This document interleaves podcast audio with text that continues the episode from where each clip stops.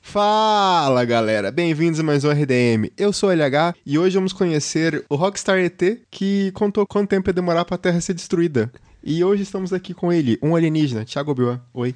Olá. Mas você não é ET que vai contar pra gente. Nada a declarar. e o outro alien, robô, morto, claro. Você é uma inteligência artificial de outro mundo. Exato, André Arruda. Nossa, é, eu ia. Eu, eu não- ah, eu vou ter que fazer a piada. Eu sou de outro mundo. Você é tão legal que você é de outro mundo. Obrigado. Nossa, é que ela foi, foi muito assim, deu muita vontade de fazer a Você é piada. igual aquele filme, é, Um Cão de Outro Mundo. Nossa. Nossa. Ah, vamos pros recadinhos então.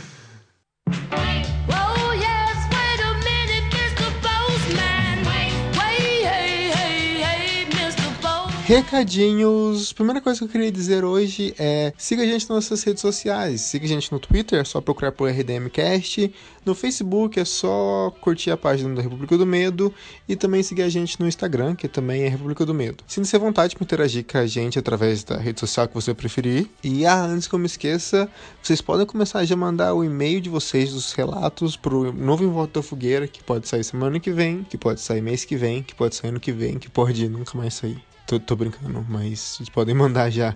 E sinta-se também à vontade para conversar com a gente por e-mail se você preferir. Além disso, lembrar a todos vocês do Apoia-se, que é o financiamento contínuo mensal da RDM, que é onde você doa uma quantidade por mês e dependendo da quantidade que você doa, você tem algumas certas regalias. Com o apoio de vocês, o RDM pode crescer ainda mais e seguir com outros projetos, tipo voltar com mais audiodramas, construir curtas e entrar de vez no audiovisual e até mesmo melhorar os equipamentos. Como vocês perceberam, a gente já trocou os equipamentos, a gente falou isso no Stories do Instagram. Então, com o apoio, vocês ajudam a RDM a crescer ainda mais e virar a própria mansão Winchester de tantos lugares legais que a gente vai conseguir construir junto. O link com a descrição certinha e um vídeo de gente falando sobre tudo isso com nossas carinhas lindas é apoia.se barra RDM. Enfim, é isso. Se você é um apoiador, bora andar de mão dada no recreio e vamos pro programa que já me estendi demais. Um beijo e tchau.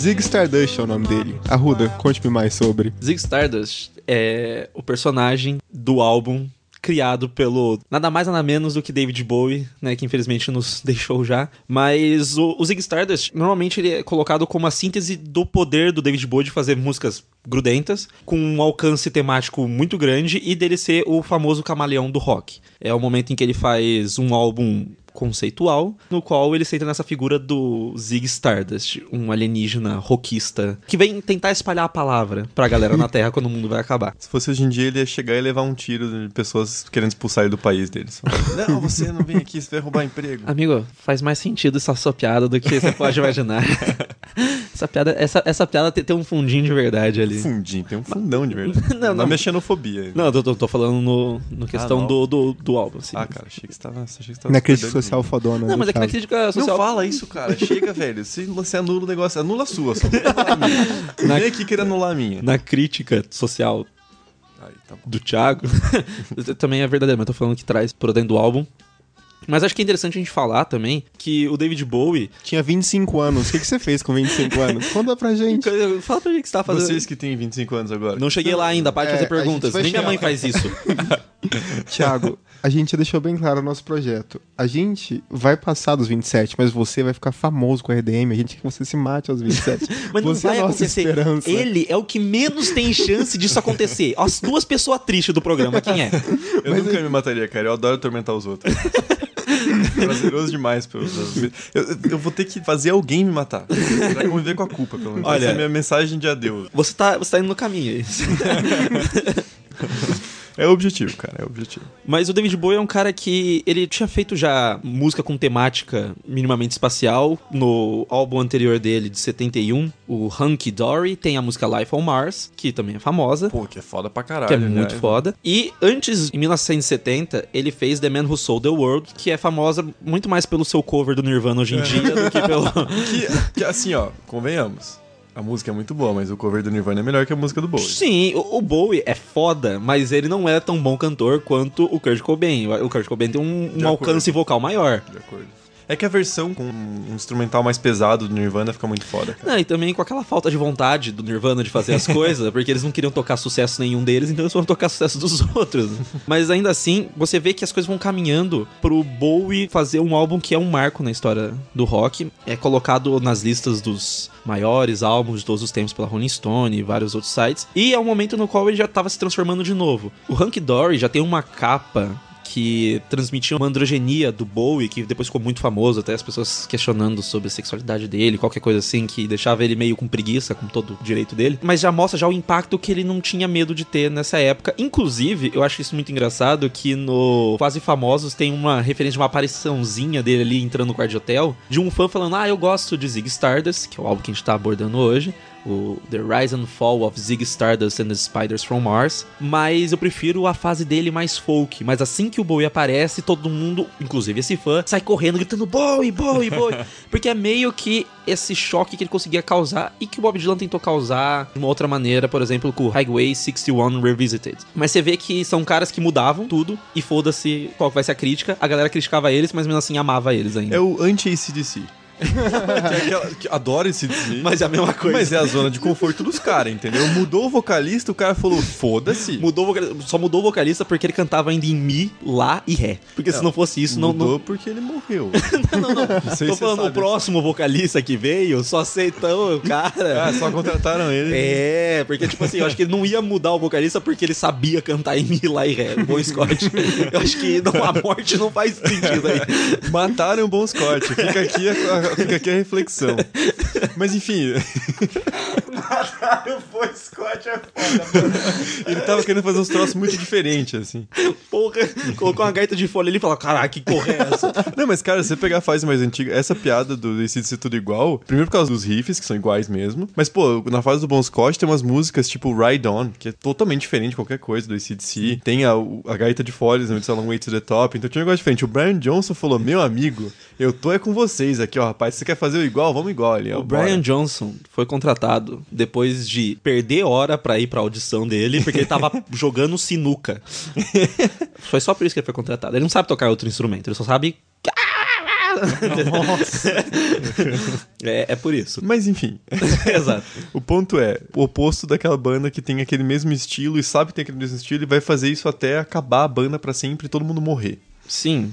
Só que, tipo assim, tem que ter coragem a pessoa que faz uma parada dessa, porque, querendo ou não, hoje em dia a gente ainda sabe cantor ou a banda, ela não precisa do dinheiro da venda dos discos mais, porque é mais o show, porque é, até porque é internet. Mas nessa época, se ninguém mais quisesse comprar o disco do David Bowie, tava fudido, mano. É, aí tem um exemplo de como fazer errado que é o Metallica. que tem um som trash do caralho, aí mudou pro Black Album, a galera reclamou, comprou, foi o álbum mais vendido. Aí tentou fazer sem Anger. Que é aquele lixo é escroto. merda. Então, assim, tem, que é tem que saber variar as coisas. entendeu? Aquele álbum com o Lou Reed também a galera detesta. Eu nunca nem ouvi, porque parece uma bosta ideia, então foda-se. Mas assim, não é a variação pela variação, tem que saber fazer também. Sim, ele tem um projeto. E o David Bowie, com 25 anos, ele criou este personagem, esse rockista do espaço, o Zig Stardust. E tem até Não é uma roqueiro? historinha. Hã? É roqueiro? É roqueiro, mas é rockista é o jeito que as Rockista é pessoas um falam na meme. internet. É, é- velho. é um Não meme. Caralho, é um meme, Eu cara. não conheço, velho. Rockista? Não É sei. rock sério? Sério. Meu Deus, É velho. roqueiro. Eu sei que é roque... Eu não tinha percebido. tipo... Eu achei que você tava usando um termo que ele tinha inventado. Assim. Não, ia ser muito bom, na verdade.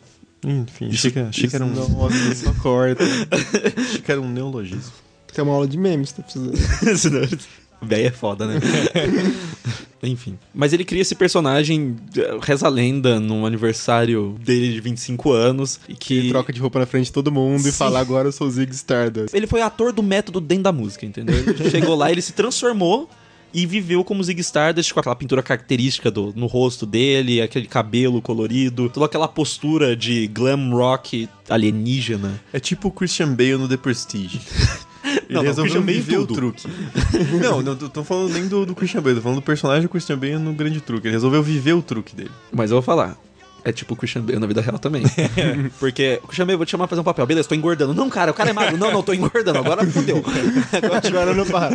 O tipo de Jared Leto, que chegou e falou, nossa, engordei 50 quilos. O cara falou, que? Não precisava, velho. Aí você o cara já maluco." pegou assim o celular, ligou e falou assim: pô, cancela o departamento de CGI aí que não vai precisar mais. o cara engordou sozinho aí. Mas é interessante porque ele aparece e ele adota essa persona que seria conhecida como uma persona durante toda aquela turnê. E aí entra a questão do porquê que a gente tá trazendo pro RDM. Que tem alguns elementos que eu acho extremamente interessantes e importantes do porquê que o David Bowie tá fazendo esse álbum com as temáticas que ele aborda ali, ainda que de uma maneira mais sutil, com algumas pequenas linhas nos versos. Tem toda a perspectiva do alienígena vindo pra Terra quando tá no fim dos tempos. E... O que a gente já viu, o dia que a Terra parou, só que no caso do álbum é melhor. Ô, vale um Redemcast, hein? O dia que a Terra parou. Tomar no cu. É um filme, cara. Não, são dois. Tem um remake.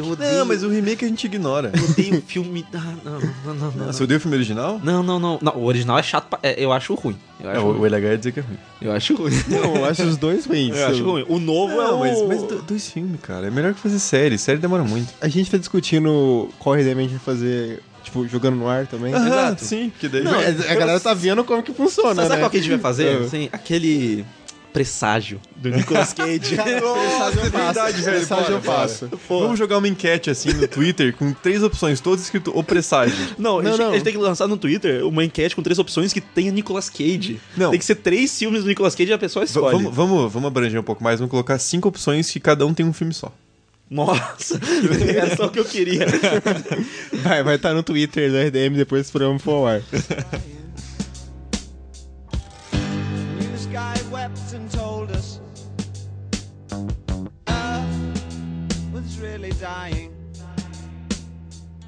Tem toda a perspectiva também do terror da vida real, que é a questão que o que acontece com o Zig Stardust acaba corrompendo-se nele algo que vem muito dos prazeres humanos e como o ser humano vai dar um fim pra vida do Zig Stardust. E, e é interessante também porque a ficção científica, um dos primeiros livros mais famosos, já surge com uma pitada de terror assim, que é o Guerra dos Mundos, né, cara? Que é meio que uma vingança cósmica contra o imperialismo, assim. E isso que torna mais interessante o Zig Stardust, porque sim, o nome é Rise and Fall of Zig Stardust and the Spiders from Mars, mas foda-se, vai ser Zig Stardust o resto do programa inteiro, inteiro, porque eu não vou ficar falando esse nome toda vez que eu Ele referenciar. sabia, é é que nem o filme Um Pombo sentou não sei o que, refletindo sobre a existência. É um pombo. O que importa é um pombo. O Até- pombo sentou no galho refletindo sobre a existência. Até porque a- as aranhas elas foram mandadas embora depois do álbum, então ou seja, durou um ano. Exato. Mas essa é a parte mais interessante do Zig Stardust, porque ele pega a perspectiva tanto da banda cantando sobre aquela vida que eles estão levando, quanto dos seres humanos que estão falando, cara, o mundo tá acabando, fodeu, a gente precisa de uma mensagem boa agora, que ele acaba transformando essa noção que a gente tem da invasão alienígena. Porque ele coloca a dor do alienígena vindo pra Terra muito mais do que a dor dos seres humanos. A dor dos seres humanos tá, tipo, nas duas primeiras faixas ali, mas no fim das contas, o que é mais impactante é essa morte desse alienígena que morre por uma questão que a gente já tratou já em inúmeros casos do terror da vida real, que é o ser humano ser tão foda nos seus vícios, na sociedade, no que ele traz pra esse indivíduo que vem de fora, que a única coisa que resta ao Zig Stardust no final é o suicídio. Então tem todo um elemento, até figurativamente falando, que antes na história é colocado como se ele tivesse sido morto pelos seus fãs. Mas é interessante porque essa morte dele é colocada a partir da idolatria, é colocada muito metafórica. Então essa narrativa que se cria de como a- deu a morte dele tá sempre atrelada aos vícios humanos, aos prazeres, ao sexo, às drogas, a como ele foi adorado e ao como o ego dele se inflou. Posso estar viajando. Mano, a- esse é o podcast pra É, isso. pode ser aquele assim, estamos lendo demais na parada. Mas conhecendo David Bowie, você não acha que nesse ponto talvez ele esteja fazendo uma crítica também ao culto de personalidade? Então, aí que tá.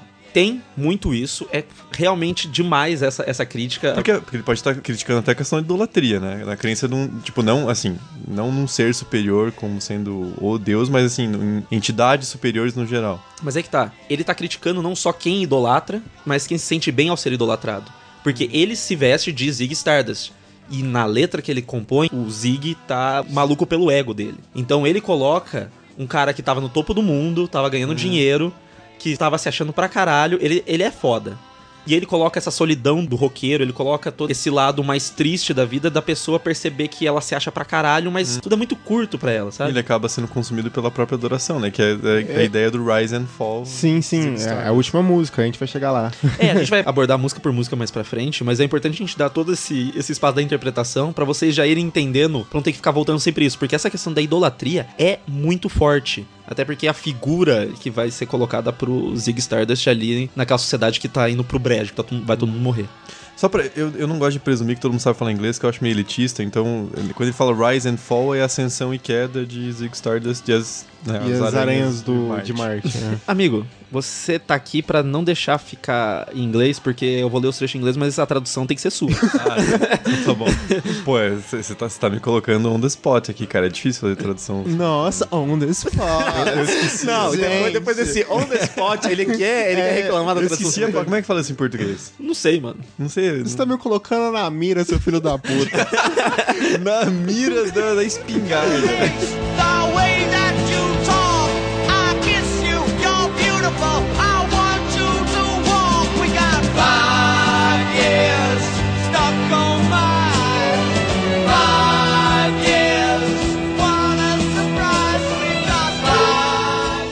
Álbum começa com a música Five Years, anunciando que a Terra vai acabar em cinco anos. E é quando ele adota a perspectiva somente dos terráqueos, falando assim: caralho, fudeu, tá todo mundo anunciando que o mundo vai acabar. Exato, e também é onde que ele conta o motivo que o mundo vai acabar, né? Que é sobre o consumo desenfreado, essas coisas que vai acabar com a Terra porque ela vai estar sem recursos. Mas o que é mais interessante nessa parte são alguns dos temas, inclusive da questão religiosa, da idolatria, que ele vai jogando ali, e sobre as pessoas se apegando em certas coisas nesse momento desesperado delas. Ele fala em determinado ponto do primeiro verso: News had just come over, we had five years left to cry in. As notícias tinham acabado de chegar, a gente tinha cinco anos pra chorar. Com as notícias. É, pra chorar. Earth was really dying, then I knew he was not lying. Até estava re- realmente morrendo e eu descobri que ele não tava mentindo. A girl my age went over her head, hit some tiny children. If the black hadn't a pulled her off, I think she would have killed them. Uma garota da minha idade perdeu a cabeça, bateu em algumas crianças pequenas. If the black, aí vamos presumir que é provavelmente uma questão étnica, racial, pessoas negras, não tivessem a puxado pra trás, eu acho que ela teria matado as crianças pequenas. A criança tem que morrer mesmo, assim, demônio. Depois, depois eu que polemizo. né? vamos deixar, não vou nem tirar da edição. A cop knelt and kissed the feet of a priest. O policial, o Tira, O tira. se ajoelhou e beijou pés de um padre. We've got five years stuck on my eyes. We've got five years. What a surprise. Nós temos cinco anos presos nos meus olhos, seria na minha mente. Cinco anos, que surpresa. Esses trechos que a gente selecionou dessa primeira música é importante pra caralho pra você ver, primeiro de tudo, a galera surtando, a mina batendo em crianças ali, teve que um outro grupo de pessoas tirar ela de cima da, da galera que tava ali. Não fica claro o que, que tá acontecendo, mas às vezes pode ser um, um surto e que a pessoa tá realmente batendo em alguém porque ela não sabe lidar com a situação, ou pode ser, ser algo que, que ela conhece, sei lá, se é filho dela, qualquer coisa assim. Cria tipos de imagens na sua cabeça, essa música, sobre a situação como tá acontecendo, as coisas, e como as pessoas estão desesperadas já falando assim, caralho, todo mundo avisou, mas a gente vai morrer mesmo assim. É uma histeria coletiva, né? Acho que dá pra, dá pra lembrar bem aquele episódio do Rick and Morty. Do Show Me What You Got. que eles chegam... mas, mas faz sentido, porque eles chegam, primeiro momento é desespero e o segundo é de idolatria daquelas figuras que vão se tornar as grandes salvadoras. E aí que tá, nesse momento, em todo esse pandemônio que tá acontecendo, ele chama atenção, tem outra parte que fala de um soldado, o cara arrumando o Cadillac, mas ele chama atenção pra essa figura do policial, que nos filmes muitas vezes é colocado como o cara que salva o dia ou qualquer coisa assim, beijando os pés do padre como se fosse padre, eh, religião, me deu uma salvação nesse momento, porque nós temos cinco anos e não tem nada pra mudar isso. Eles falam que, tipo, o cara não tava mentindo, o cara que falou que os recursos estão acabando, a gente tá fudido, isso em 72, não estava mentindo. É o poder de autoridade terrena, laica, estatal, recorrendo ao poder divino, supremo, dizendo fodeu. Sim, já era. E tem muitas dessas referências no 444, O Fim do Mundo, que é com William Defoe, que é a hora que o mundo vai acabar, e eles literalmente também sabem quando o mundo vai acabar, e tem muitas dessas coisas que eles pegaram desse álbum mesmo. Até também o que a gente já citou algumas vezes, o Melancolia. né? Sim, essa perspectiva do que o mundo tá acabando acabando e as pessoas vão tendo essa, esse desespero, assim, de é inevitável, tá chegando o momento em que vai acabar. E aí chama atenção, além de tudo, né, o Bowie pensando já na década de 70, falando sobre uma questão de esgotar recursos e destruir a Terra. Thanos aprova. Nossa. Tem que matar metade. Tinha que fazer um quiz. Fazer um Thanos quiz, estava assim. certo? Sim ou não? Não, não. O quiz é umas perguntinhas que eu não vou dizer qual pra não polemizar. pra Aí, variar. de acordo com sim ou não, você mata metade. É bem forte, assim. Você, falo, você aprova a tortura? Sim, já morreu. Na hora. Esse tipo de coisa. Tomara que seja metade igualzinho, assim, pra poder cortar. Tomara que seja metade igualzinho, foda. Tomara que não tenha muito cu. Ou se for, eu acho, Eu acho que vai um morrer pouco mais da metade, Então, mano. mas não tem problema, melhor pra gente. E aí a gente vai pra segunda faixa, a Soul Love, que parece ser muito uma outra perspectiva da histeria coletiva, mas agora é muito mais as pessoas se apegando em algumas relações terrenas. Que também é uma música do Billy Eye, vamos deixar bem uma ótima música. Ninguém sabe quem é Billie Ah, mas quem conhece, conhece. Ninguém sabe. Você sabe, então Eu eu tô não sei, feliz. eu não Eu sei, sei, é a banda de- do Liam Gallagher depois do Oasis. Depois eu- Ah, que cult. Esse é o LH. Não, o, o Arruda também conhece. Não, eu conheço, eu gosto, mas tipo assim, ninguém, mas referência, não é referência, entendeu? É uma referência pra quem gosta. Mas hum, na música Soul Love, ele repete vários termos junto da palavra love. Então ele faz stone love, tipo amor pedra, não sei como que Yeah. é. E ele vai fazendo essa mesma sonoridade com a palavra love ao longo da letra. E tem alguns trechos que é interessante para as imagens que ele também tá criando do tipo de relação que está estabelecendo ali na Terra. Porque as pessoas estão vendo que o mundo vai acabar e não só tem aquela reação, meu Deus, fudeu tudo. Também tem a reação em que as pessoas vão se apegando e que elas precisam de algumas imagens, tanto da família quanto dos amigos, ou uma imagem divina, para elas poderem passar por aquela fase ali. Porque a primeira coisa que todo mundo pensa quando fala você vai morrer em tantos tempos. Fala, cara, eu tenho que pegar esse tempo e aproveitar o máximo possível. Quando na realidade a gente só entraria em depressão e morreria triste. Já diria o Homer, né? Tem uma cena do, do Simpsons que ele tá lendo um livro de autoajuda e fala: Viva como se fosse o último dia de vida. Ele para o carro, sai do carro e começa a chorar. Caralho, eu tinha esquecido, isso é muito bom, cara. Pô, Simpsons é muito genial. Mas e, tanto que ele faz referência, ele fala, tipo, New Love, que é tipo um amor jovem, e ele fala de um rapaz, uma garota, vivendo como se nada tivesse acontecendo. E aí tem alguns trechos que ele coloca Love descends on those defenseless. O amor desce e atinge aqueles indefesos. So love, the priest that tastes the word and told of love, and how my God on high is. All love, through reaching up my loneliness in- evolves by the blindness that surrounds him. Soul Love, um amor de alma. O padre, de novo. Ele gosta de padre, né? O álbum todo. Nossa, no álbum todo. O padre que experimenta a palavra e told of love, que daí seria recebe a palavra do amor, é contada a palavra do amor, e o quanto meu Deus está nas alturas e é todo amor, embora atingindo seu pico, minha solidão evolui. Então ele tá dizendo, tipo, mesmo que se chega o máximo de solidão, ela se transforma em uma coisa ainda mais. Ela digievolui. Pela cegueira que o cerca. Ele está estabelecendo outra temática em relação à religiosidade dessas pessoas, que é essa questão do amor cristão também, que tem ali essa questão da palavra cristã, esse acalento e tipo, ó, o Senhor está nas alturas, ele sabe o que faz. Mas aí, se ele estabelece esse amor cristão, se ele estabelece essa paz a partir da religião, mais embaixo ele coloca é a última frase da música que ele coloca: All I have is my love of love, and love is not loving. Ele coloca, então, o- tudo que me sobra é esse amor pelo amor e o amor não está amando. Então ele, ele coloca que eles estão se apegando a estruturas e coisas que não necessariamente estão funcionando mais. São sentimentos que eles se apegam simplesmente por não saberem lidar com o caos que está se aproximando. Porque querendo ou não, a gente fala cinco anos, eles receberam a notícia agora, tipo, ah, daqui a cinco anos você vai morrer. E a primeira, se a gente fosse passar por aqueles, as fases lá do Kubler-Ross, todas as, as cinco fases da morte, as pessoas ainda estão, tipo, negando e tentando barganhar, tentando encontrar uma maneira de escapar pra um lugar melhor, sabe? Não, cara, e fazendo um comentário bem sério agora, de- na real, gente, eu tiro muito lado do cristianismo, porque é, isso é fato, assim, isso tá até em Nietzsche, então, de novo, citando pessoas muito mais inteligentes que nós mesmos, o ateísmo é uma negação do cristianismo, porque a gente vive numa sociedade de influência de pensamento judaico-cristã. Mas, assim, se você pegar os preceitos cristãos, de fato, eles são lindos, cara. É um bom senso, na verdade. Sim, mas, cara, o cristianismo prega amor ao próximo. O problema é que as pessoas são hipócritas. O problema não é o cristianismo, o problema é as pessoas que mal interpretam o É o cristianismo. fã-clube.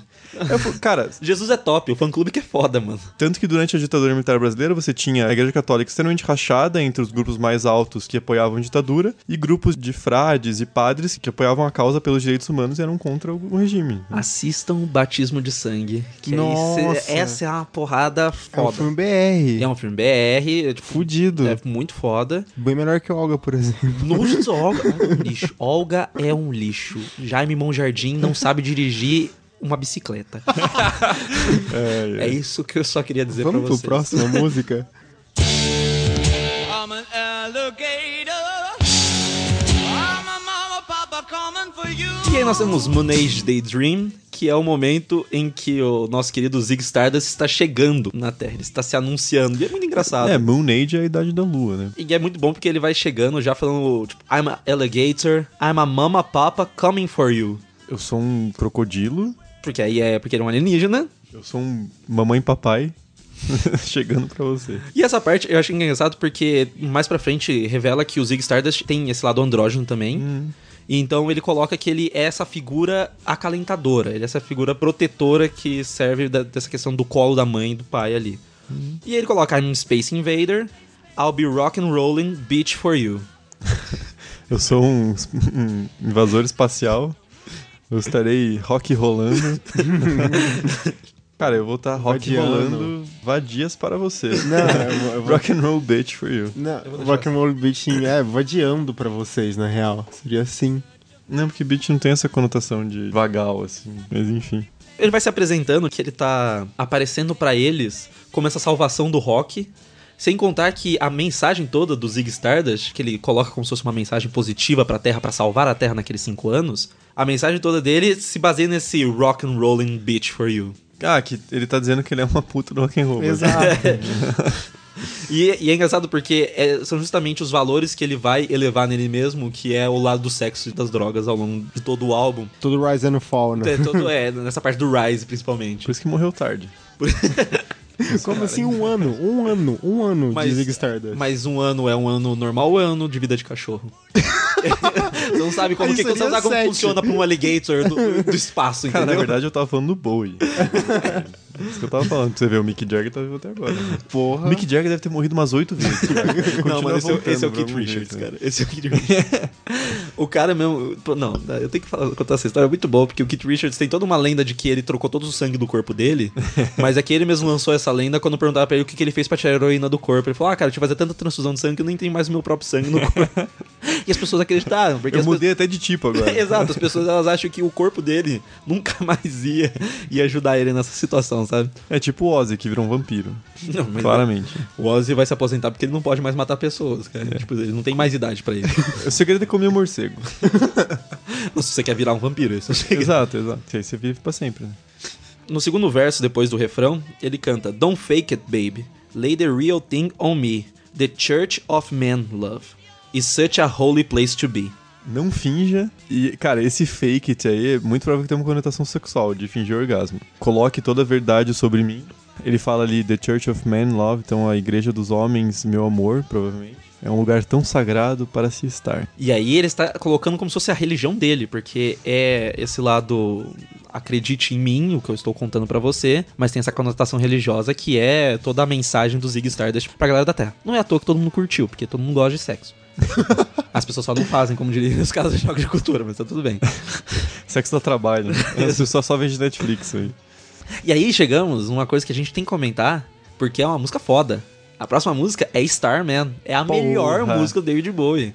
Você pode. Nossa, polêmico. Ah, mas. Ah, melhor, melhor, concordo. Tô com ele aqui. Deixa eu ver. polêmico. Heroes é muito foda. Eu gosto de Rebel Ziggy Stardust. Rebel eu acho muito foda. Muito foda. Left on Margin A já pior falou. é aquela música com o Mick Jagger, essa é a pior. Nossa, que ridículo. Fame eu acho muito boa. embora Let's seja- Dance é da hora também. Ah, A gente vai Ah, ficar a discografia inteira aqui, gente. É, porque o cara era É uma foda. música que a gente gosta. Mas Não, mas assim, Starman é Starman- melhor.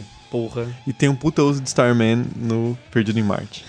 Starman, Toca pra caralho, que Starman é perfeito, tão velho. foda, é tão foda, que nenhum de nós fez uma versão o astronauta de mármore, que a letra não tem nada a ver, e a música é legal ainda assim, porque aquela melodia é do caralho. do caralho. Se você não conhece o astronauta de mármore, isso é ouro. Isso é isso. Nossa. Só os anos 80 nos proporcionam um- uma música chamada O Astronauta de Mármore. E Starman tem a letra que é muito bacana por já que ele mostrou a chegada do Zig Stardust, ele começa a misturar a mensagem do Zig Stardust junto com a percepção da galera da Terra. Então esse é o momento em que a gente coloca tanto, já tinha já a demanda de uma figura aparecer, mostrar uma mensagem pra eles, e que eles estavam focando muito nessa questão cristã, e o Zig Stardust é um cara aparentemente já surge querendo pessoas que sigam ele. Ele é meio que essa personalidade que quer ser adorada. O que vai muito pra essa questão da idolatria do músico, que o Bowie sentia bastante. Porque o músico, a não ser que você seja o Kurt Cobain, o cara quando começa a ter uma banda, ele quer ser famoso porque ele quer pagar tudo sem ter que fazer outras paradas, a não ser com a música dele. Ele quer ser famoso. Igual a Ele- gente com a RDM. Exato, eu, eu quero ser famoso, gente. Eu não, Ajuda aí. quero, eu não quero ter que ser professor de inglês, velho. Você pode ser professor de outras coisas, então, é isso que eu tô Ah, falando. me dá um emprego de professor de história, então. Se você jogar pra cá, eu pego. Procura-se. Procura-se. Mas assim, a pessoa, ela tende a querer ser adorada, amada, ela tem essa, essa questão, o que é muito debatido no Birdman, por exemplo. Tem uma principal, esse amor, entre aspas, que é o, o amor que a gente quer ter de pessoas que a gente nem conhece. Mas aí, nesse caso, a gente vê esse duplo sentido do amor de adoração e o amor que é o amor, sei lá, romântico que tá sendo estabelecido ali. Nessa música eu gosto de uma frasezinha que eu acho que é bem elucidativa sobre o- a forma com que a mensagem do Zig Stardust está sendo espalhada pelo mundo, porque é década de 70. Então não foi tipo assim, todas as telas do mundo estão mostrando Zig Stardust. Ele coloca uma pessoa normal falando I leaned back on my radio. A adaptação seria eu deitei com o rádio no ouvido. assim. E você vê que as pessoas estão tendo contato com a mensagem dele pelo rádio. E eles falam assim, cara, liga a TV, vamos ver se a gente consegue achar o cara. E aí que vem o refrão, que é uma das partes mais legais da música. Eu acho que é a parte mais legal da música, que é super cantável, mas que ele canta. There's a starman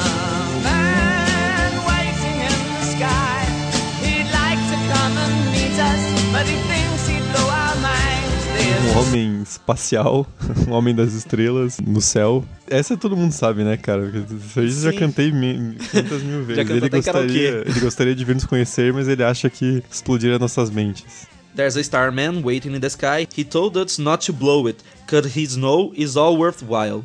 Então ele tá dizendo, tipo, ele nos disse pra não explodir a nave dele, provavelmente, porque ele tá garantindo que vai tudo valer a pena no final. E ele coloca a parte do Let the children lose it, let the children use it, and let all the children boogie. Mano, lose it é perder, use it é usar e boogie it Sei lá, é- é- boogie é tem... uma expressão, mas, mas a ideia principal é, tipo, deixa as crianças fazer o que elas quiserem. E é- Deixa as crianças brincar em caixa, diria André Marquinhos.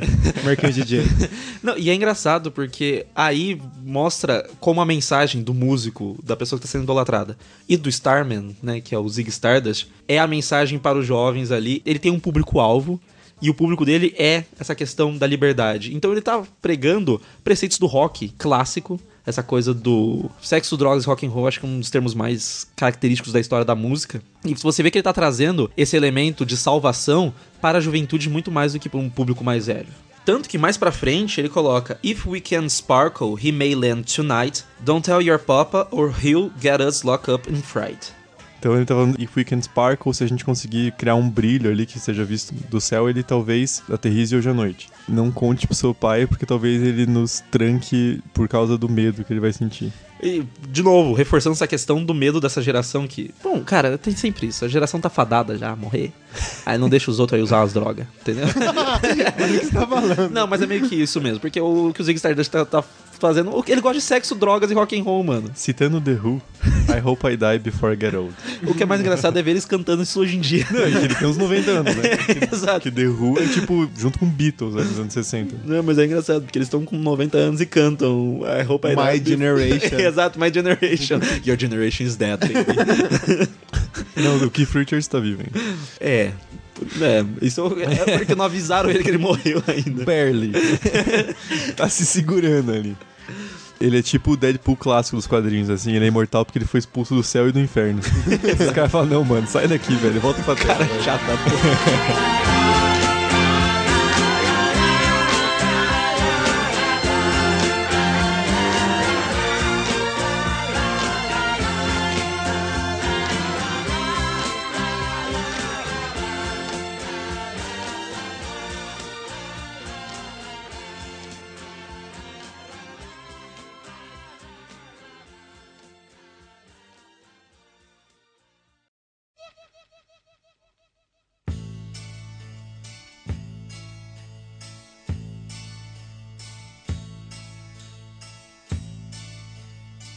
It Ain't Easy é uma música que é interessante estar no álbum porque ela não foi composta pelo Bowie, é a única música que não foi composta por ele, mas a mensagem dela é muito clara nos temas sobre satisfação e sobre sexo e, e drogas ali. Ainda mais porque ele coloca. Tem várias imagens que é interessante, porque essas imagens ganham esse contexto nesse álbum. É como se ele tivesse pego uma referência, colocado em outro contexto, que aí elas acabam criando essa conexão com o Zig Stardust. Porque se fosse só uma música comum que eu ouvi no dia a dia, eu só ia achar que era um cara olhando em cima dos prédios. Sei lá, é o cara que chegou na cidade grande agora, entendeu? Tipo Midnight Cowboys. Exato, assim, parece muito essa imagem que ele tá querendo criar. Mas dentro do álbum tem essa noção interessante sobre satisfação, sobre o cara que está nas alturas. Tanto que ele coloca top of the mountain, que é tipo no topo da montanha, ele coloca look out over the town, como se fosse alguma coisa que tá parando no céu, olhando pelo resto da cidade, mas são imagens lá de cima que ele consegue criar. Pensa alguém no topo da montanha olhando pra cidade lá embaixo, cidade pequenininha assim. Isso. Well, all the people have got their problems. They ain't nothing new. With the help of the good Lord, we can all pull on through. Todas as pessoas têm seus problemas, isso não é nada novo, there ain't nothing new. Com a ajuda do bom Senhor, nós todos conseguiremos superar. De novo, é uma imagem muito forte sobre essa apropriação dessa figura que tá vindo do espaço como se fosse um salvador. Eles depositam toda a confiança no Zig Stardust. E são esses jovens que estão depositando essa confiança. Tanto que tem o It ain't easy to get to heaven when you're going down, que é o refrão. Não é fácil chegar ao céu quando você está caindo. É uma Profundo. Profundo, profunda, profunda. É uma frase Profundo, tá boa. caindo. Mas é engraçado porque, tipo, ela tem essa. Ela podia ter uma conotação minimamente religiosa fora do álbum, mas nesse álbum ela ganha uma conotação gigantesca que é todo mundo tá sentindo como se tivesse. Tá todo mundo morrendo mesmo, entendeu? É, exato. Então não tem nova geração. Vai tudo acabar, porra. Exato, a nova geração é a última geração. é mais ou menos assim que eles têm que encarar. É tipo o Children of Men, que um dia tem que rolar esse podcast. né? Nossa. Porque Fé em Deus. Ele sai. um dia sai, o Filhos da Esperança tem que sair um dia. Inclusive tem na Amazon Prime, inclusive paga nós, Amazon. E é isso que então que a gente chega em Lady Stardust, que é o momento em que o Zig Stardust vai fazer o show dele pra esses jovens, e a figura que aparece é a mais transgressora possível naquele contexto. A gente só esqueceu de falar o que que é Stardust, né? Que é Que é poeira, Poeira estelar. estelar. Que não, não, não é um termo super comum, Dust Sim. também. Mas enfim, agora só. Não, bonito. Eu acho bonito, inclu- inclusive. hora. E ele cria. Quer dizer, só não é mais transgressora porque a imagem que ele coloca não é de um personagem negro. Porque aí ainda assim eles iam colocar ainda mais como se fossem pessoas que são marginalizadas ainda mais no, no contexto em que o Bowie está falando ali, porque já tinham lutado pelos seus direitos civis ali nos Estados Unidos na década passada. Pegando isso que você falou agora, faz sentido aquela música lá de trás que ele falou que os negros foram tirar a mulher que tava batendo nas crianças. Então é meio que o único momento de sanidade ali vem de um grupo que é oprimido. Exato. É o único momento em que ele coloca se é branco ou é negro. Então ele não colocou De graça. de graça ali. É uma escolha de palavras precisa ali. Lembrando que boa parte das faixas o Bowie produziu, mixou, fez a guitarra, fez piano e fez a voz e depois chamou a banda pra fazer outras partes. assim. É o Então, Kubrick da música. É o Kubrick da música. Será que ele era cuzão também? Acho que ele não ficava no quarto dele lá de estudos lendo livros pra adaptar e tacando na parede quando ficava puto, quando só achava merda, mas. O vocalista do Smash Pumpkins faz isso também. Ele chama só a galera pra tocar no show. Mano, Ele mas tem muita gente. tudo. tem- nossa, tem, tem uma galera que, que é boa, assim, que, tipo, que, é- que é super inteligente, que é foda nisso, tipo o Damon Albarn no Gorillaz. O Gorillaz é ele e o cartunista. Não tem uma banda ali, é o cara que faz as Esse- músicas. Esse papo ficou muito indie pra mim. Boiei aqui, mano. Boiei total. né? Cara de não entendi- paisagem. Não entendi a primeira banda que você falou. Gorillaz eu até sei que é isso. Essas, essas, essas abóboras amassando aí. Mas a figura que surge no palco é bem específica pro Bowie, que é, ele coloca assim: People stared at the makeup on his face, laughed at his long black hair, his animal grace. As pessoas ficaram encarando a maquiagem dele e riram do cabelo escuro e comprido, graça animal dele. É, lembrando que ele também é parte crocodilo, é, Alligator. Jacaré. É Alligator, crocodilo. é crocodilo. crocodilo. e ele surge no palco. Velho, alligator é jacaré, crocodile é crocodilo. Crocodile é crocodilo. é verdade. Alligator é Alligator jacaré. é jacaré. Bom, mano, pra mim é tudo igual, não sei a diferença. Ah, só quem faz biologia manda aí no e-mail. Crocodilo e jacaré é tudo igual, velho.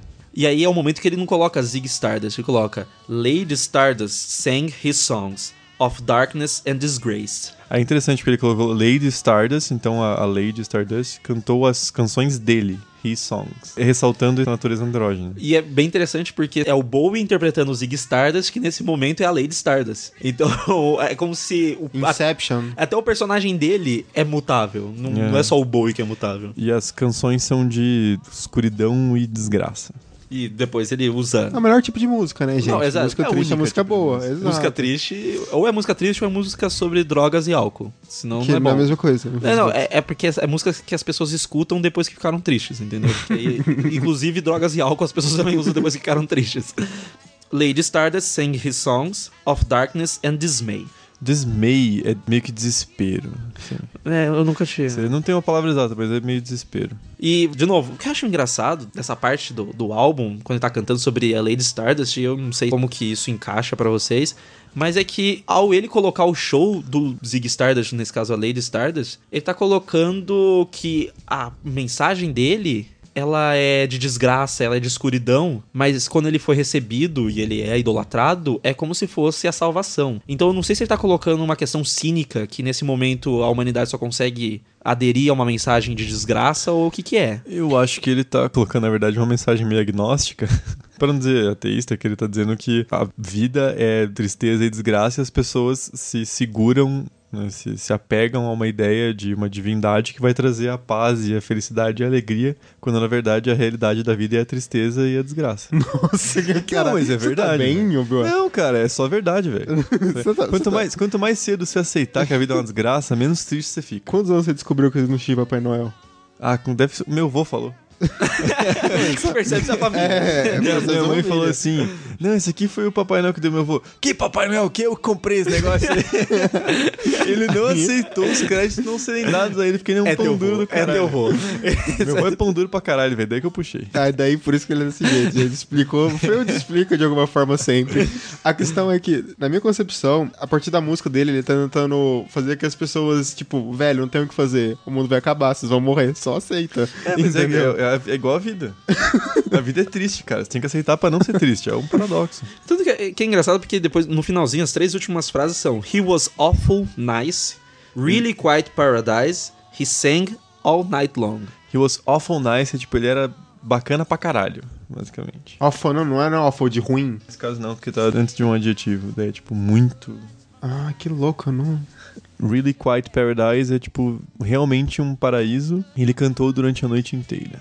E é engraçado porque essa música, sobre essa parte do show, puxa pra próxima música, que é Star, que pra mim é o momento em que é o Zig Stardust cantando. Se fosse um musical, todas as músicas até agora é aquele momento em que os atores simplesmente começam a cantar do nada. Esse momento é aquele momento em que tem um show dentro do musical e tá tudo bem as pessoas cantarem. Porque pra mim parece muito isso, porque parece o Zig Stardust cantando que ele vai fazer o mundo valer a pena com o rock dele. Tanto que ele fala, I could make it all worthwhile as a rock and roll star. Eu poderia fazer tudo valer a pena com uma estrela do rock. I could make a transformation as a rock and roll star. Eu poderia fazer uma transformação com a estrela do rock. I could fall asleep at night as a rock and roll star. Eu poderia adormecer à noite com uma estrela do rock. I could fall in love alright as a rock and roll star. Eu podia me apaixonar bem com uma estrela do rock. Ou all night, a gente não tem certeza, pode ter imprimido errado. Aí seria, podia me apaixonar a noite inteira. Seria mais poético. E é interessante porque ele tá colocando a importância dele. Porque tem toda uma questão de mudar o mundo, mudar a geração, das pessoas se sentirem transformadas pela música, pela arte do indivíduo. E eu acho interessante colocar essa música. Não é ninguém interpretando, não é ele se apresentando, é simplesmente uma música que parece ser ele cantando sobre ele mesmo. Tanto que ele não coloca rock and roll star, ele coloca star. Esse é o nome da música. Ele vai se tornar uma estrela. E pra um cara que veio do espaço, ele sabe qual é a visão que se tem de uma estrela de algo distante, inalcançável ali. Principalmente pra aqueles indivíduos. A gente tá falando 72, cara. Quantos anos fazia que o homem tinha ido pra lua, entendeu? Tipo assim, foi no Sim. finalzinho do- do- da década passada que a galera tinha ido. Quanto tempo o Kubrick tinha filmado os homens? Por favor. Mas, mas é interessante, porque tem duas coisas que são a estrela. A gente vê super longe, é uma coisa que a gente meio que imagina, porque não tem uma noção. O reflexo da estrela que chega até a gente é completamente diferente de qualquer representação real da estrela. E todas as estrelas que a gente vê já estão mortas. Volta mais uma vez. Nossa que é- verdade. Que fala sobre a nossa própria tragédia, que é o fim da nossa existência, que é inevitável. E o Obi-Wan lembrando do Papai Noel, que ele nunca conheceu. Mano, eu virei ateu com tipo uns 8 anos quando eu li Fronteiras do Universo. não, não, quando o seu avô falou, não, não existe porra, fui eu que comprei. Naquele momento Deus morreu. Você não tá entendendo. Naquele momento, o Obi-Wan abriu o pacote de presente e era o Fronteira do Universo. Não, mas é da hora, porque eu- tem a Bússola de Ouro, que virou filme, que todo mundo conhece, e aí tem uma faca sutil que o Puma chega num ponto ele fala assim: ah, as pessoas estavam lá na vida pós-morte, elas estavam há dois mil anos sem fazer nada, e elas só queriam morrer e virar pó. Caralho. Caralho, velho! Isso é livro infanto juvenil, Fiquei né? tipo, mano, sim, velho. Cara, ele, ele é o anti-C.S. Lewis. C.S. Lewis é. Aslan é Deus e pá, eles vão pro paraíso, não sei o que. O Filipão fala assim: ó, que o caralho, que se foda essa porra desse C.S. Lewis aqui, ó. que Foi seu avô que escreveu? aqui, ó. Você... Pode ser, cara. É, cara, eu consigo imaginar. ele escreve... Do jeito que você falou que ele é pão duro, ele escreveu no papel da cozinha, assim, mandou fazer um negócio. Mas esse negócio da, da estrela, e é bom que a gente citou o Kubrick filmando, porque 2001 tinha saído fazia pouco tempo, e essa questão do Star Child, desse salvador, vindo desse próximo passo evolutivo, que as pessoas na época não sabiam como interpretar, muitas delas elas foram pro cinema fumar maconha só. Quantas vezes o Boi viu esse filme chapadaço de LCD? Vocês imaginam, assim? Nossa, mano, ele entrava lá e falava assim: caralho, eu não sei das duas primeiras horas, mas aquela meia hora final com aquelas cor ficava top. O bebê gigante. Ouvindo Lucy in the Sky with Diamonds, né? eu, consigo, eu consigo imaginar, na verdade. A música Hang On To Yourself, pra mim, é uma das mais fracas do, do álbum, inclusive na parte temática, porque eu acho que ela se repete nos temas de sexo e satisfação que ele já tinha estabelecido antes. Então ele tá falando de masturbação. Pô, Porque hang on, hang on to yourself é segura em si mesmo. Ai, meu Deus. Tá dizendo, use, use- seu amiguinho. Vamos ver se tem isso. Vamos lá, Vamos, né, vamos tentar. Vamos, Estamos aqui, né? vamos tirar a masturbação de tudo que a gente consegue. Faz não, tempo. a gente não vai tirar, a gente vai não. colocar. A gente só insere. E faz... Caralho, esporte, contexto. Não, não, Ó, foi não é intencional. por nada não, não é por nada não. Vou, vou falar aí, tem pessoas fazendo uma pasta frases do RDM fora de contexto. Já já deve ter fanfic de nós três, cara. Mas isso não é fanfic, isso é real. Eu acho que eu já deixei muito claro no episódio Stanford que o que eu acho que é realmente uma vergonha, shame, é eu e o Thiago não se pegar.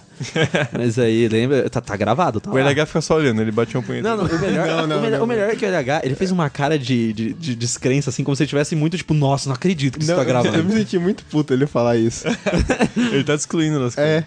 Não, não, mas eu falei isso no momento em que você falou pra eu beijar ele. É porque a gente tem mais coisa em comum, cara. Ele é um IA, eu não tenho emoções. tudo ali, velho. Faz sentido. Tudo ali, tudo ali. Precisa melhorar esse app, porque ele tá zoado. Bom, a música começa com Uh, she's a tongue twisting storm. She'll Ô, louco. Porra, uma tempestade de girar a língua, cara. que é isso, rapaz? Não é o que você tava pensando. Ah, é sim, cara. Não é. Você. Ah, tá bom, você faz sozinho?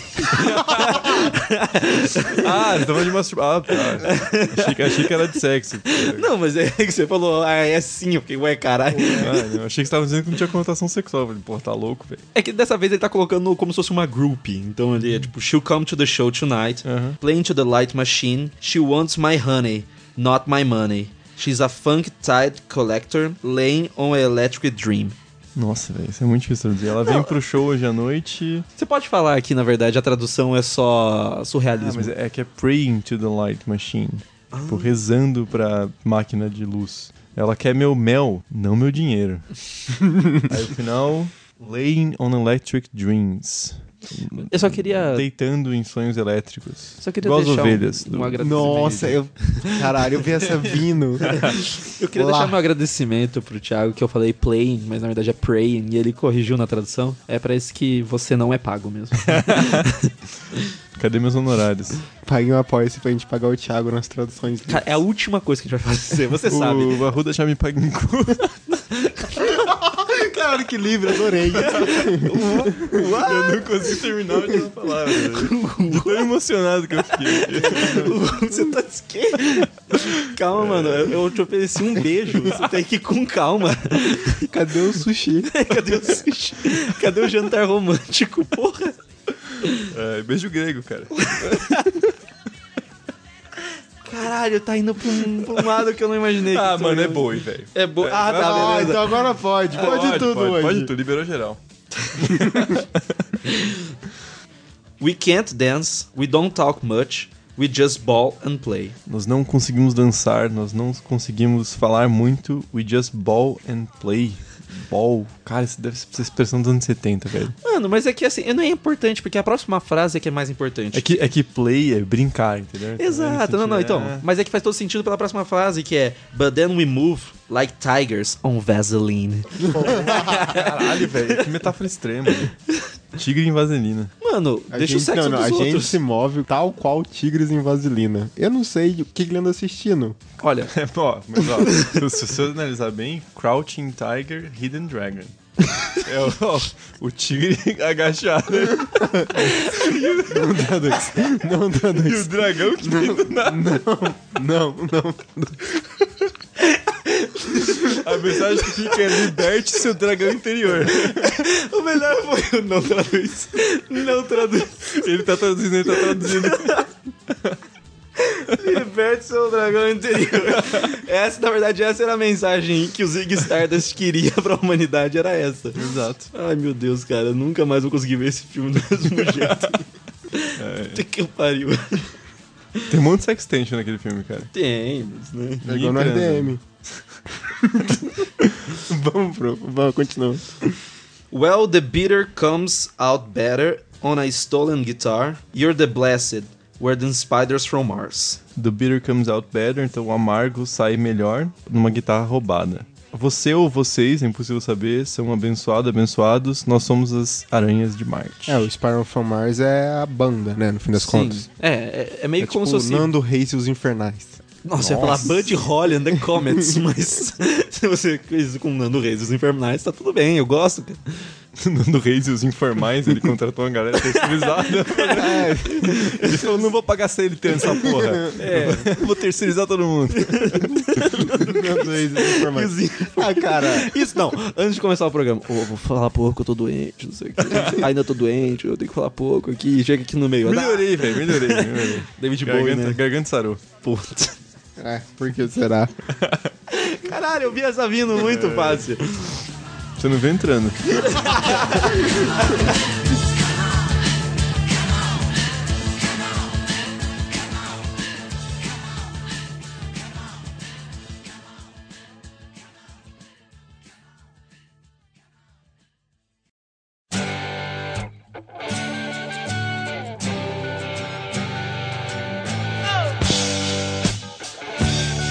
Chegamos então na segunda melhor música do álbum pra mim, que é Zig Stardust, e que é o momento em que, narrativamente falando na história do Zig Stardust, eu não sei exatamente se é um flash forward ou o que está acontecendo ali, ou se é só uma partezinha da morte dele ali é metafórica no que ele tá cantando. Eu vou, vou explicar o porquê.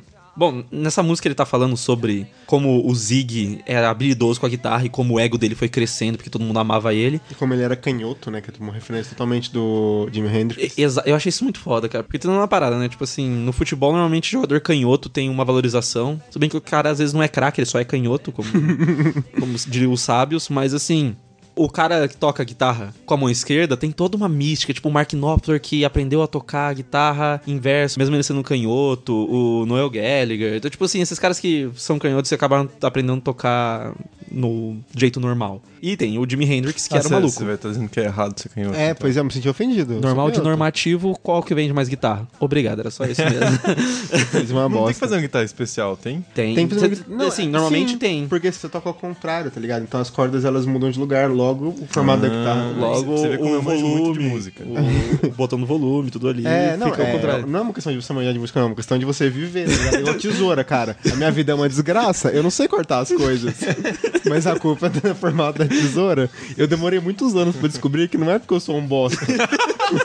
Na verdade, uma coisa não elimina a outra. Imagina ele lá na pré-escola, não consigo. Cara, é um LH, trauma. você é um bosta. É um trauma. Eu acho que eles nunca perceberam isso, mas toda vez que precisa cortar alguma parada, eu entrego pra alguém. Mas, mano, qual o contexto no RDM que a gente tá gravando e falando, vamos cortar um negócio? Não, não, tô falando na vida, na nossa vida. Mas eu não moro com você, porra. Caralho, mano, você só vive essa gravação, né? Puta que eu pariu. Gravação, sala de aula, gravação, sala de aula. Pois Porra. é, essa é a minha vida. É o capitalismo. Mas ele fala, he played in left hand, but made it too far, became the special man, then we were Ziggy's band. Ele tocava com a mão esquerda, but he made it too far. Ele chegou longe demais. Se tornou o homem especial. Daí a gente era a banda do Zeke. Porque esse é o momento em que quem tá cantando são os Spiders from Mars. Que eles têm nomes, né? Que é o Wig. Spiders from Mars. É igual as renas, mano, é igual as renas do Papai Noel. Não, tem o. Não, não, é o tudo as renas lá, o primeiro lá. Não, mas é que nem, tipo, que nem o- os sete anões. Eu sei só o Dunga, que virou, que virou técnico da seleção, né?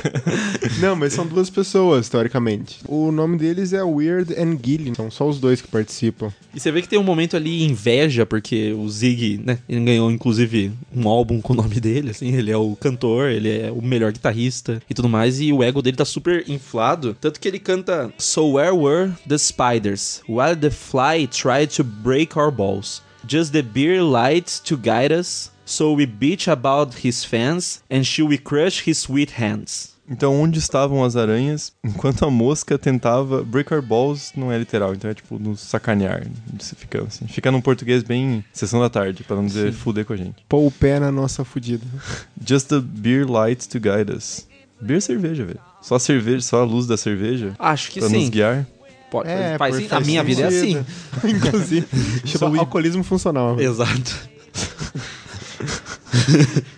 So we bitched about his fans. Então a gente ficou putaço com os fãs deles. And should we crush his sweet hands? A gente deveria quebrar as doces mãos deles. É, as doces mãos. Na verdade, crush é mais que quebrar, é esmagar. É, as doces mãos é porque ele é muito habilidoso e Crush porque aí acaba a habilidade dele com a guitarra, né? E eles vão falando ali mais pra frente que é tipo, que making love with his ego, que é tipo fazendo amor com o próprio ego dele. O Zig vai se vendo como essa figura messiânica. Inclusive eles colocam like a leper messiah. When the kids had killed the man, I had to break up the band. Essa parte do like a leper messiah, essa parte da- dos adolescentes que mataram o homem, o que eu tô querendo entender é se ele está falando que a mensagem dele causou um estrago tipo violência e as pessoas começaram a bater em outras pessoas, porque faria sentido pra uma referência que tem na próxima música. Eu sempre achei estranho esse leper messiah, porque em inglês é sempre o adjetivo na frente do substantivo. Então leper messiah é de fato messias da lepra. Eu acho que é porque ele traz a mensagem de desgraça. De desgraça, exato. Ele vem falando, tipo assim, ó, tem uma mensagem, vai dar tudo certo. Fala, gente, vai todo mundo morrer. Não, até Vamos só porque- beber e se beijar. Exato, até porque a, a Isso é, mensagem. isso é um convite? Hoje. Sou descarado mesmo. Até porque ele chega lá falando, tipo, da, da mensagem dele e tudo mais, mas é um pouco autodestrutiva, tipo, é muito sexo, muitas drogas, num período em que AIDS ainda vai, vai surgir ali, tem uma questão até das overdoses, quantos cantores nessa época não estavam morrendo de overdose. Então, tipo, tem o negócio do aproveite a vida, mas tem essa coisa do mundo do rock, da galera começar a ficar doente pelas merdas que eles estão fazendo na estrada. Porra, o Ozzy foi fazer uma... Tudo bem, foi nos anos 80, mas ele foi fazer uma turnê com o Motley Crue e eles fizeram uma aposta pra ver quem era mais louco e ele cheirou uma carreirinha de formiga com mijo. Entendeu? Então, tipo assim, porra, A gente falou do ACDC, o Bon Scott morreu no carro dele de frio porque ele tinha desmaiado de bêbado depois de tomar uma garrafa de vodka. O cara morreu de frio, velho. Não, e ele tá tão bêbado que ele não conseguiu perceber que tava morrendo de frio. Ele Exato. congelou, entendeu? Então, tipo assim, eu acho que é um momento que ele tá falando que a mensagem dele, embora inicialmente seja um, ó, aproveita a vida porque vai todo mundo morrer, também tem uma questão do excesso. Porque, querendo ou não, é a mensagem do cantor de rock. É tipo, ó, aproveita a vida, ou tipo, a gente vai morrer mesmo, Mas- tem esse cinismo, mas inevitavelmente o excesso vem. É assim que fecha o ciclo dele, né? Dando um spoiler Sim. gigantesco. É por isso que eu tô falando, pra mim até parece um flash forward do que vai vir. Que é tipo assim, ele está cavando a própria cova, é inevitável, ele tá tendo Uhum. atitudes e anseios humanos. Porque ele também tá começando, tipo, a ter. Eles têm inveja entre eles, eles têm essa Sim. questão da adoração. E aí vem a significação da lepra, né? Que até o período medieval a lepra é o nosso equivalente ao câncer. É uma condenação à morte automática, assim. Tem essa- esse significado na cultura medieval, porque o leproso ele anda pela cidade, pelo vilarejo, carregando consigo a marca da própria desgraça, da própria morte. E é engraçado porque esse negócio de ser, sei lá, se é um flash forward ou se é alguém contando o que já aconteceu. Porque tipo, pode ser um flash forward porque tem mais coisa na história dele agora acontecendo, mas a perspectiva ainda é de alguém contando alguma coisa que aconteceu no passado. Porque ele fala play it, guitar, e ele fala, ah, eu tive que terminar com a banda. Então, tipo, já aconteceu, já teve já esse ato já ali quando ele falava que o Zig tocava guitarra. E aí vem agora a música que, pra mim, é que ganha esse contorno da violência, que é a Suffragette City, que ele tá fazendo referência a Londres. É a esse- cidade das sufragistas. né? Exato. O que eu acho engraçado é que a letra inteira, eu não consigo tirar nada dela na parte da letra, mas tem referências que as pessoas afirmam ser de uma determinada coisa e parece ser muito isso. Aí segue você, eu não vou traduzir essa porra, não. Mas aí tá. Ele, Vai sim. ele fala: Said Drugi, don't crash here. There's only room for one, and here she comes. Tá, então, said, no caso, é disse, então por isso tá entre, entre aspas. Drug, que é uma referência clara à laranja mecânica. Exato. Não durma aqui, tipo, Crash é tipo, ah, posso dormir no seu sofá, assim, basicamente. Só tem espaço pra uma pessoa and here she comes, aqui vem ela. E ele coloca depois no final esse A When Ben Thank You Ma'am. Que é outra referência do Laranja Mecânica, que é uma frase do Alex, depois ele comenta um dos crimes. É engraçado porque tem essa, essa parte que aí ele começa. Se antes era esperançoso, entre aspas, tipo, olha só o rock e tudo mais. Se a primeira vez aparece que essa questão do excesso é só do Zig, você percebe depois que é da galera que tá ouvindo também. Então, tipo, eles cometeram algum crime e pra ele fazer a referência das sufragistas, eu acho que ele tá colocando que principalmente quem sofria desse crime eram mulheres ali, dessa violência. Ele coloca que, tipo, os garotos mataram alguém, mas pra mim, ele colocar esse Suffragette City, além de, né, colocar uma Londres praticamente pós-apocalíptica, que é que nem Laranja Mecânica, que é aquela Londres bizarra ali, ele meio que tá estabelecendo o tipo de violência que tá acontecendo. E como o Zig, vendo no controle de todos aqueles jovens, ele não sente medo mais de continuar falando, tanto que os Spiders from Mars tentaram acabar com a banda, mas o Zig ainda se vê como um cara que tá transmitindo uma boa palavra, só que crimes estão sendo cometidos ali, até porque tem toda uma questão que tá, o mundo tá acabando, tem muita gente que é ruim e vai falar assim, foda-se, vou fazer o que eu quiser mesmo. Virou Purge. É, exato. E aí chega na última que é Rock and Roll Suicide, que é o rock and roll suicida ou é o suicídio rock and roll? É o suicídio do rock and roll. E é engraçado porque é uma música que o Zig Stardust parece estar cantando das atitudes em determinados pontos, mas ele parece que vai se jogar de algum lugar. É um cara que veio dos céus e ele vai se jogar de algum lugar pra se matar. Tanto que o verso final é muito foda, que é o Just turn on with me and you're not alone. Let's turn on and be not alone. Give me your hands, cause you're wonderful. Give me your hands, cause you're wonderful. Ou give me your hands. Just turn on with me and you're not alone seria. Turn on é ligar. Então se conecte comigo e você não estará sozinho. Vamos nos conectar, não ficar sozinhos. Me dê suas mãos porque você é maravilhoso. Me dê suas mãos porque você é maravilhoso. Me dê suas mãos. Parece que tem alguém querendo salvar ele dele se matar.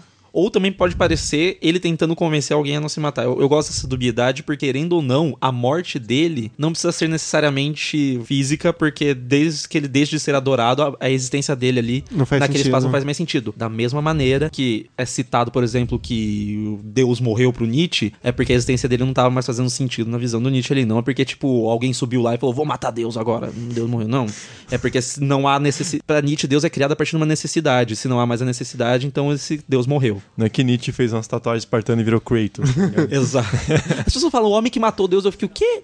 não faz nem Eu sentido. acho bizarro, mas tudo bem. Mas assim, o que é foda é que o final do Zig Stardust mostra que ele morre pro próprio ego, ele mostra essa corrupção das pessoas muito fácil por esses instintos de dominar, que é uma coisa que a gente até falou em Stanford, sabe? Parece que aquele grupo se identificou com uma mensagem, o sexo e as drogas pra eles eram uma coisa a ser atingida muito facilmente e que eles começaram a fazer a violência do jeito que eles queriam. Ele morreu pelo que ele pregava, né, no fim das contas. Porque ele morreu pelo abuso de sexo e drogas e tudo isso que ele viveu. O que é engraçado é que o fim dele parece ser o fim que o Bowie enxerga pra ele mesmo, mais ou menos ali. Porque é tipo assim.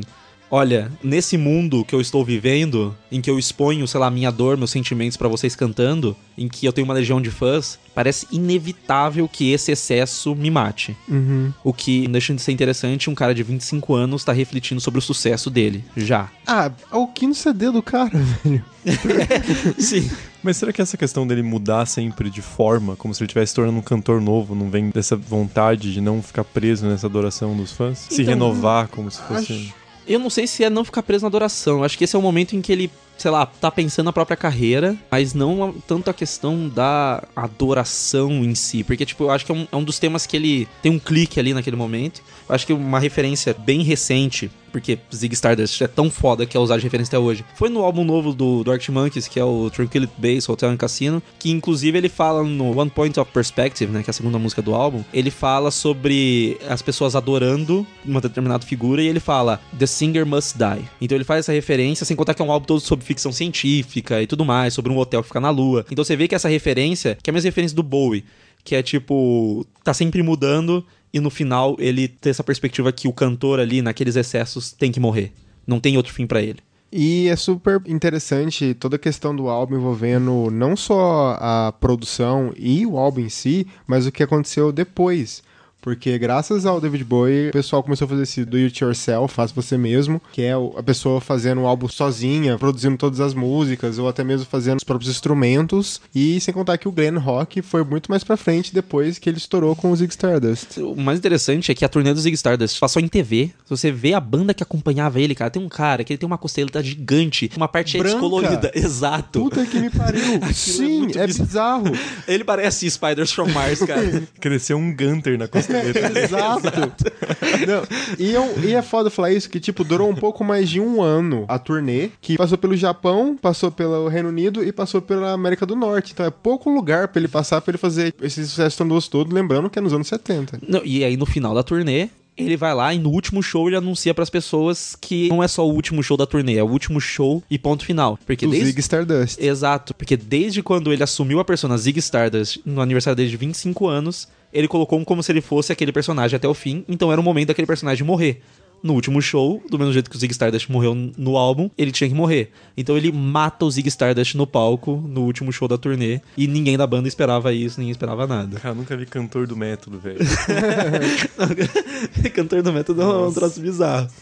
Mas assim, é interessante, porque você vê que ele choca todo mundo, porque você nem a banda sabia, ele realmente estava no papel que é como se fosse o cara se matando. E é claro, tem todas as lendas que tem documentário, mas assim, que eu acho bizarro, que tipo, tinha fãs se masturbando na primeira fileira enquanto ele se matava. E tem toda uma bagaça assim, tem toda uma lenda. Inclusive, acho que tem no Wikipedia essa, essa lenda aí, mas é tipo assim. As pessoas também vão longe demais. Eu não duvido que as pessoas tenham feito isso, porque eu nunca duvido do ser humano. Da capacidade do ser humano de querer se masturbar em lugares Mas assim, né? Eu acho que seria um, um tanto estranho tá lá o David Bowie lá, tipo, nossa, agora é o momento que eu me mato. Aí ele olha pro cara, o cara tá lá batendo mão. Mãozinha. Agora todo mundo levanta a mão, todo mundo só levanta um. Nossa, cara, isso me lembrou que eu, eu ria de uns vídeos que aparecia tipo o padre batendo bonito embaixo da batina. E agora é só amedrontador, velho.